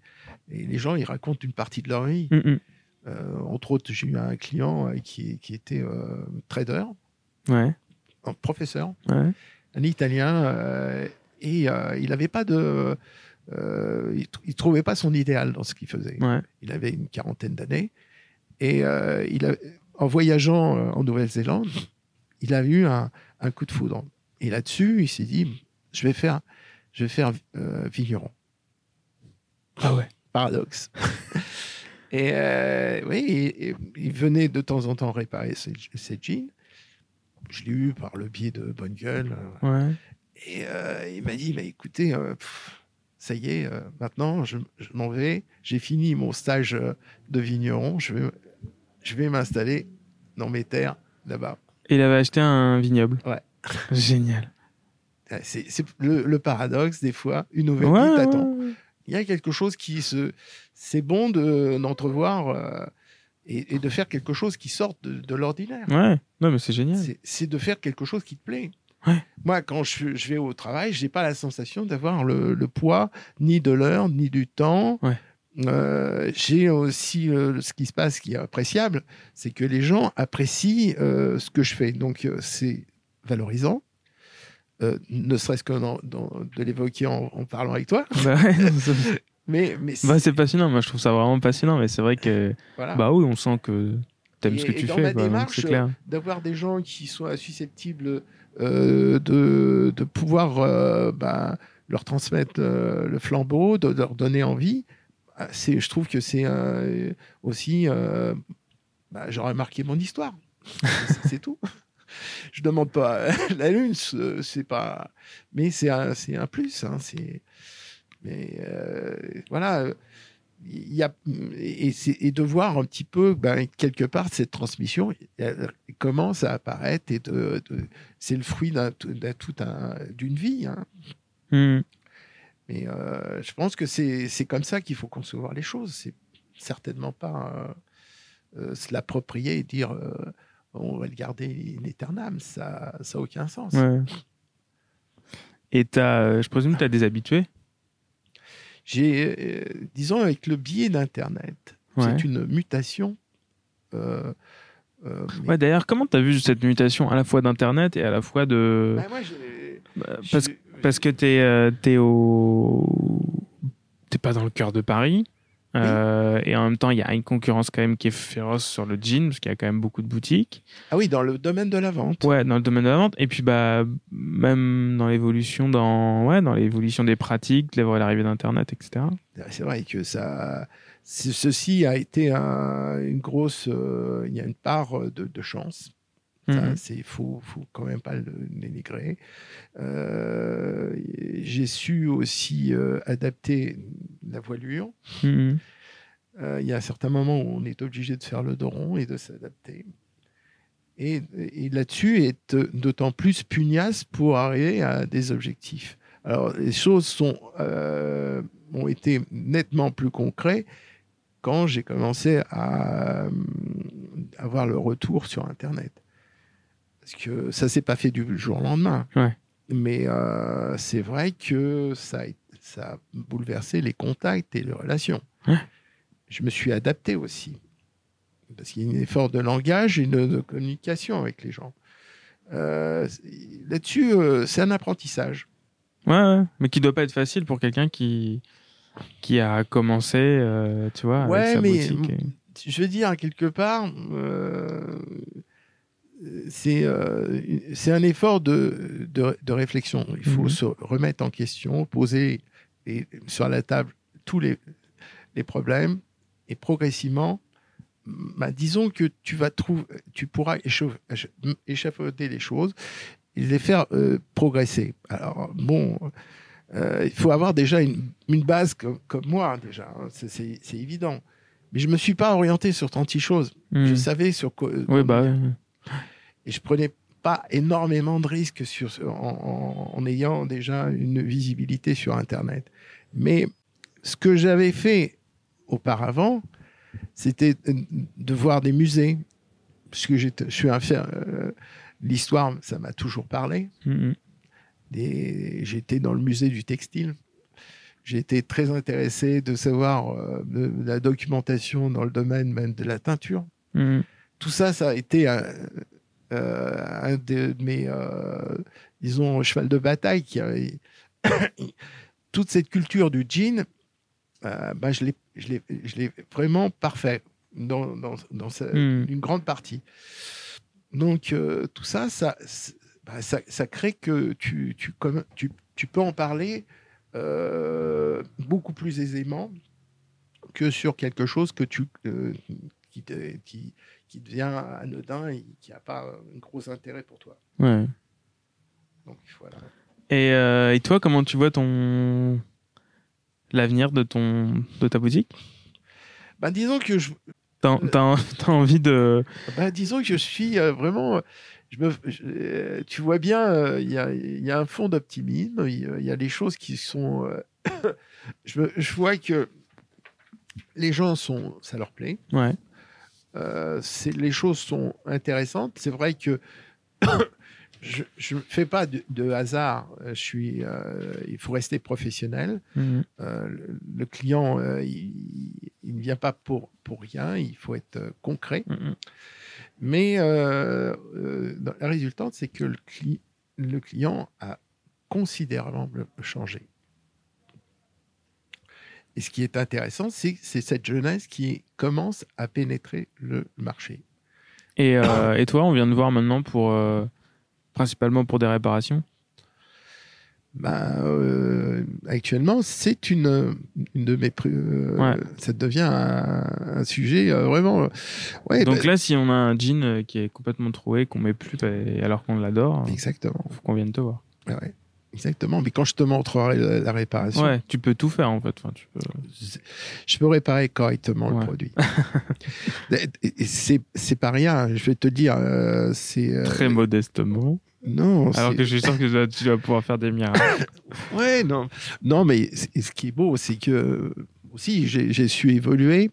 Ce qui est simple est, est souvent compliqué. hein. Ouais. Mais mon principe a été de m'orienter pour avoir quelque chose de propre, Mhm. soigné, solide. Euh, travailler comme ça, euh, je travaille en live. Le client attend sur place ou il a dans- la réparation dans la journée. D'accord. Ça, c'est un objectif. Donc, si, si tu viens en, en fin de soirée, bon, euh, si j'ai pas d'invitation à la maison, je peux, euh, disons, faire un petit peu d'allégeance. Mais euh, euh, bon, euh, dans les proportions, toutes les réparations sont faites le jour même. Mhm. Euh, je fais en sorte, et tout ce qui est resserrage, c'est le lendemain. Et j'expédie sur toute la France. Ah d'accord. Hein, Donc ça, c'est euh, tout ça, c'est tu reçois beaucoup de colis? Enfin, t'en reçois euh, de- ouais, je, je Ouais, t'en reçois, j'expédie. Ouais. Les gens m'envoient un mail, une photo, je donne un devis, s'ils sont OK, ils me joignent un chèque Ah, avec l'envoi, et voilà, tout se passe. euh, euh, et maintenant, je fais aussi avec le suivi de- du, du colis, de telle manière qu'il y a. euh, Ouais, y a- ah ouais, il n'y a pas d'entorse, il faut être. euh, et je j'exige avec signature des deux côtés, de telle manière que. on on- perd pas le jean. Voilà, c'est important. Non, il faut sécuriser le chose, c'est euh, important. Ouais, bah oui. Donc euh, voilà, j'ai. Je pense que si les gens t'envoient leur jean, ça veut dire qu'ils y tiennent. Entre autres, mais il faut derrière que ça soit bien conséquent au niveau de la livraison, que ça, ça, ça aboutisse. Et il y a une vraie, il y a une vraie relation de, de certaines personnes avec leurs euh, leurs vêtements, genre avec leurs jeans. Ah, mais euh, je- en dehors du, de- du circuit d'Internet, euh, vu ma visibilité sur la sortie périphérique Mhm. autoroute, là, que tu, vois, Pente ouais. Italie, euh, ils voient mon panneau. bon, plus ou moins, il y en a certains que ça suscite. Moi, je, travaille beaucoup le, subjectif. C'est comme tu regardes un tableau, tu te poses des questions. C'est ça qui m'intéresse. C'est pas l'individu purement hein, qui euh, qui flash pas. euh, et là-dessus, mais une fois qu'ils ont, ils pénètrent à l'intérieur du magasin, ils commencent à discuter, à décortiquer un peu le truc. Là, ça tout de suite, ils disent ah oui, euh, j'ai bien un jean qui qui traîne. Ah ouais. Et là, là-dessus, bah, c'est tout le monde. Alors c'est vrai que bah, c'est euh, au début c'était un petit peu comme Don Quichotte. hein. Je me battais contre les moulins, mais maintenant il, il se passe que bon, euh, bah, j'ai su euh, aussi trouver les mots et le, et le contact, de prendre de de, de faire euh, valoir mon, mon travail. Et maintenant, disons quelque part, il y a, bah, ça devient une la personne qui, qui a fait réparer son jean, bah, il se sent, euh, disons, bah, c'est devenu un- une pas une habitude, mais quelque chose que il dit, euh, un jean troué, je pourrais pas le garder euh, éternellement, donc Mhm. je suis obligé. Et même si c'est un jean anodin, c'est ce qui est. Ah ouais. Ouais, tu répares pas que des jeans euh, oui, il y a ça rares ou précieux. non, il y, en a certains, tu vois, par exemple, ils vont te dire mon jean a coûté tant, est-ce que je- la réparation vaudra le coup? C'est de mettre en valeur. Hmm. Non, c'est l'un des vêtements qu'on porte le plus. Et euh, là-dessus, il y a toute une, une, une histoire, une Mhm. vie qui est derrière. Euh, euh, lui redonner vie, donner, c'est quand même une importance. C'est ça qui est. Ouais, au-delà de la valeur du produit, c'est plus Ouais. juste de continuer à le porter. Quoi. Exactement. ouais. C'est, important. Et puis, le jean, il vit. Il a une, comment on appelle ça, un caractère. Quand il vieillit, il y a la patine, il y a le fade qui est, qui est là. Donc, c'est, euh, c'est, cette décomposition qui donne euh, vraiment euh, son côté ADN de chacun. Hmm. euh, c'est, la particularité. hein. Cool. Je pense qu'on a, on a bien brossé le sujet. Qu'est-ce que tu, qu'est-ce que tu recommanderais comme, euh, comme littérature pour des gens qui s'intéresseraient au jean? Tu as des livres en tête? Des livres, euh, Des- bon, il y, a, il y a- il y a plein d'ouvrages, mais ils, ils se ressemblent tous. Et si on regarde, euh, euh, moi j'ai euh, eu l'occasion d'aller en, en brocante et j'ai trouvé un bouquin qui, qui illustrait ça. Je- moi je dis, il y a la librairie japonaise qui se trouve à Opéra, Ouais. métro Pyramide. Ouais. Euh, de temps en temps, il y a des parutions sur le domaine du jean. Euh, regardez, Mhm. c'est intéressant. Euh, même si on ne comprend pas le japonais, les photos sont suffisamment illustra- illustratives. euh, et Très je pense juste. Très juste. J'y vais trop souvent. J'y dépense beaucoup trop d'argent, je te rassure. Donc, euh, mais je vais finir par apprendre le japonais parce qu'avec Ah tous bah livres oui. japonais que j'ai chez moi, je. Et t'as des magazines Ouais, japonais? Ouais, ouais. je- Beaucoup Ah trop. bah, à la limite, je pourrais t'en acheter. beaucoup trop. Beaucoup trop. non, mais si, euh, si des fois. te- Ouais, tu- ouais, si Ah, si j'en ai, ouais. Ah, euh, moi, je suis euh, après, euh, je, je voulais m'en acheter euh, quelques-uns euh, parce qu'il y avait des, des, des salons comme Capsule. Il y avait Ouais. des... Et puis finalement, euh, ils, ils ont abandonné. Et, euh, et, maintenant, il y a les, les salons sont, sont plus à, à l'extérieur de Paris. Hmm. Donc, Non, mais oui, il faut y aller, il faut aller là-bas, c'est vrai que c'est. ah oui, oui, c'est intéressant, Ouais. c'est intéressant. Ok, et euh, je pose toujours la question de qui tu aimerais entendre sur ce podcast. En gros, si tu devais écouter un podcast et que tu devais, euh, dans le domaine hein, de la mode et, et quelqu'un de vivant et de francophone, Ah oui, euh, ouais, ce serait, ce serait bien. Mais ouais, qui t'aimerais entendre? Bah, des, des gens, des gens que j'aimerais bien, c'est, je sais pas si euh, ils sont toujours d'actualité, ils sont connus euh, et qui ont été des grands dans, dans le domaine de la mode. Ouais. C'est euh, Guy Azoulay. Ah, attends, Guy Azoulay, c'est. C'était Chevignon. Chevignon, exactement. Chevignon, le, le fondateur de Chevignon. C'était quelqu'un qui, a, qui avait une vision dans, le, dans ce domaine, qui a donné, illustré. Il y avait, il y avait Christian Audigier qui était son styliste. Ouais.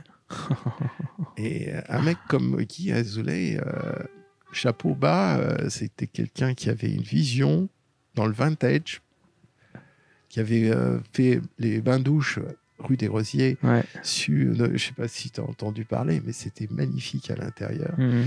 Ils avaient fait des bars, un bar américain. Il y avait à l'intérieur vraiment le détail des, du, des purs westerns, des, Mhm. euh, les coupes, les matières, le- les finitions, tout était vraiment assez voilà, très avant-gardiste. Donc euh, le nom Chevignon déjà, c'est magnifique d'avoir trouvé, mais de l'avoir euh, illustré avec toute ça, cette panoplie, chapeau bas. Bon, bah, je pense qu'on s'arrêtera là. Très bien. Euh, merci beaucoup Avec Genre, plaisir. de m'avoir, euh, de nous avoir consacré euh, une heure euh, trente, un peu plus d'une heure trente. C'est vraiment top. Je pense qu'on est, on est revenu sur toute ton histoire et puis sur une bonne partie de l'histoire du jean en France, en tout cas. En tout cas, voilà, merci pour l'accueil merci. À et bientôt. puis à bientôt. bientôt. Et je dois dire à tous ceux qui écoutent ce podcast, merci pour vos messages. Merci pour, euh, pour vos euh, petits messages sur Instagram en général. Euh, merci de partager le podcast aussi avec vos amis. Voilà, c'est c'est top. N'hésitez pas à le noter sur les plateformes sur lesquelles vous l'écoutez. Et notamment sur iTunes. Un petit 5 étoiles avec un commentaire sympa, ça peut être très cool. Et puis, euh, ne vous inquiétez pas, j'ai pas l'intention d'arrêter. Je reçois des messages de temps en temps qui me disent euh, euh, faut vraiment que tu continues, etc. Mais non, ça continue. Il y a toujours des, toujours des profils et des personnes très très intéressantes comme Georges à, à interviewer. Donc voilà, merci beaucoup et à bientôt.